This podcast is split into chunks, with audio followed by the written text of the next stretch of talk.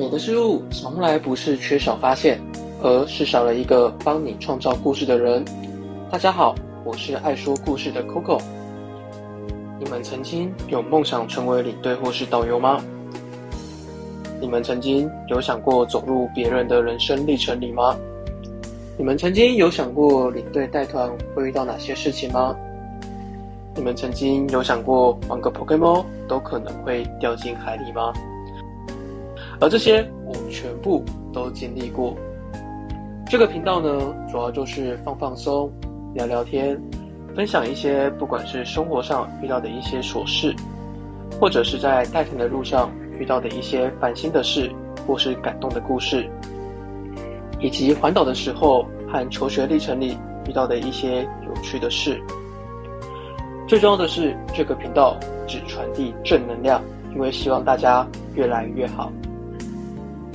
那先稍微介绍一下我自己好了。我本身呢是读观光科系毕业的，刚好毕业在大学的时候就有机会带学生团，像是格苏露营、毕业旅行或是海外参访等等。在毕业之后，也在旅行社摇摇摆摆了几年，当然也遇到了许多形形色色的人和故事。这次录音的时候呢，刚好是圣诞节的时间。Coco 在这边也先祝大家圣诞快乐。不知道你们有没有跟你的男朋友或是女朋友一起度过这个愉快的圣诞佳节？刚好这边也跟大家分享如何快速的知道身边的另一半适不适合跟你走进婚姻的殿堂。有些人交往是凭感觉，有些人就是看你口袋深不深，有些人甚至走走肾之交。即便是同居，你也可能确定他是否真的适合你。为什么这么说呢？因为你们没有一起面对困难过，一起面对未知。这是之前 Coco 在旅行社碰到的故事。那时候我还在做业务兼领队，公司专门是做中高档的阶层，价格相对来说也会比较高，客人普遍来讲年龄也会比较长。这对情侣是先生来电先询问的，他们想要在结婚前先去瑞士度个蜜月。那个时候呢，刚好也是瑞士旅游最棒的季节，位置几乎一位难求，公司的瑞士团也是团团爆满。身为一个专业的业务，我们一定是想方设法让客人参团。我们要赚钱，那也要让团员玩得开心，玩得尽兴。遇到问题，我们就是解决问题。而不是把问题放着。那既然团体机位已经客满了，那我们就只能自己创造机位。于是呢，我就敲了同样的航班、不同的航班，或是其他的航班，看看是否有能衔接上的班机。可惜的是，不管怎么敲，去程是可以，但是回程的无论如何都敲不上。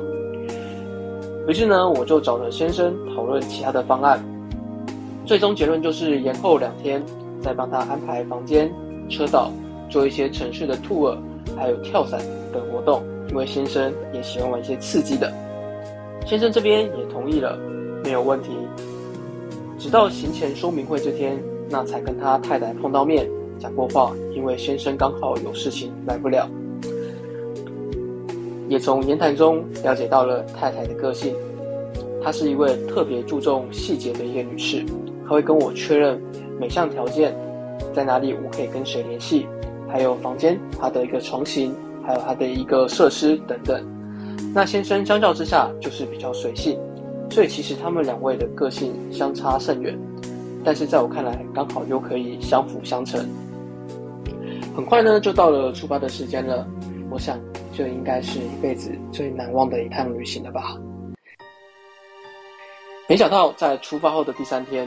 一个风雨交加的夜晚，我记得那是在凌晨两点三十八分二十一秒，一个电话从瑞士打来，原来是太太跟我说脚受伤了，想询问看看是否可以帮忙订回程的机票，跟团体一起回来，就不要在后面延后的行程了。当下我事先询问伤势伤的怎么样了，是否有处理过了，并且跟他说我明天早上再帮你看看说。那段时间有没有机会试出？也没有多想，跟他讲完之后我就睡了。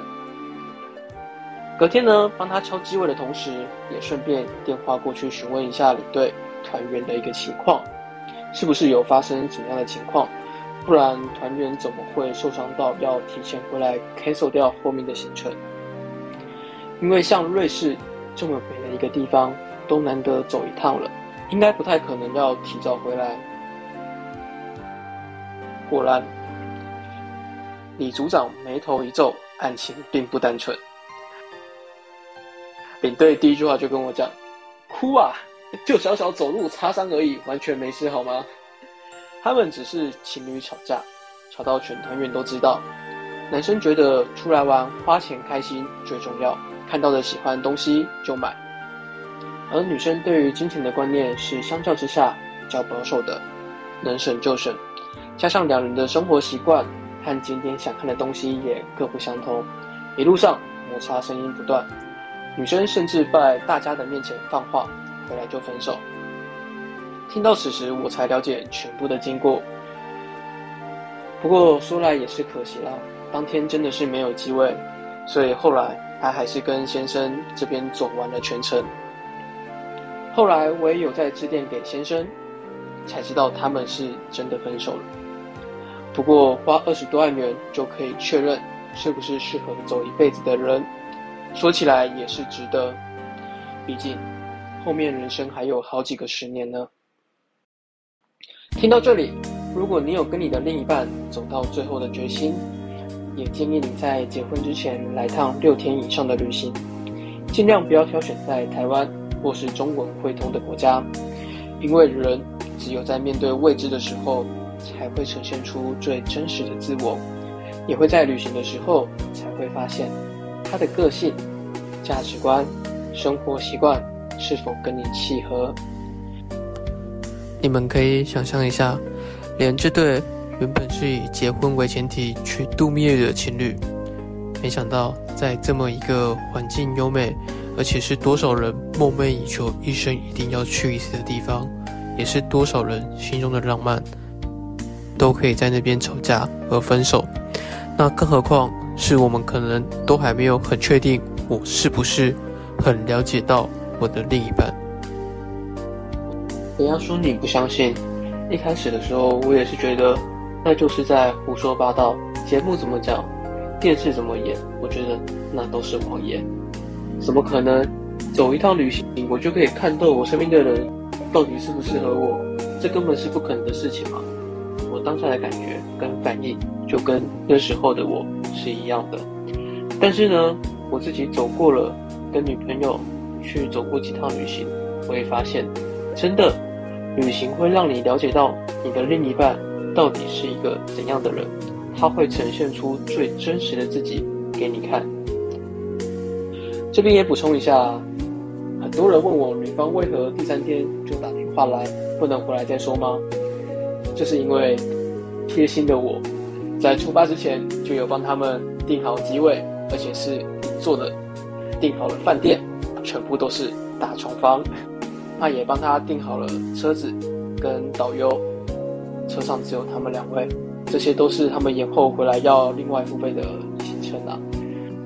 所以这边的话，还是想要看看能不能取消，那省下这笔费用。这也是女方这边的考量吧，毕竟她也跟男方说出口了，回来就分手。在睡在同一张床上，其实也是蛮尴尬的。今天内容就到这边，下次你们会想听些什么内容呢？像是带学生团吗？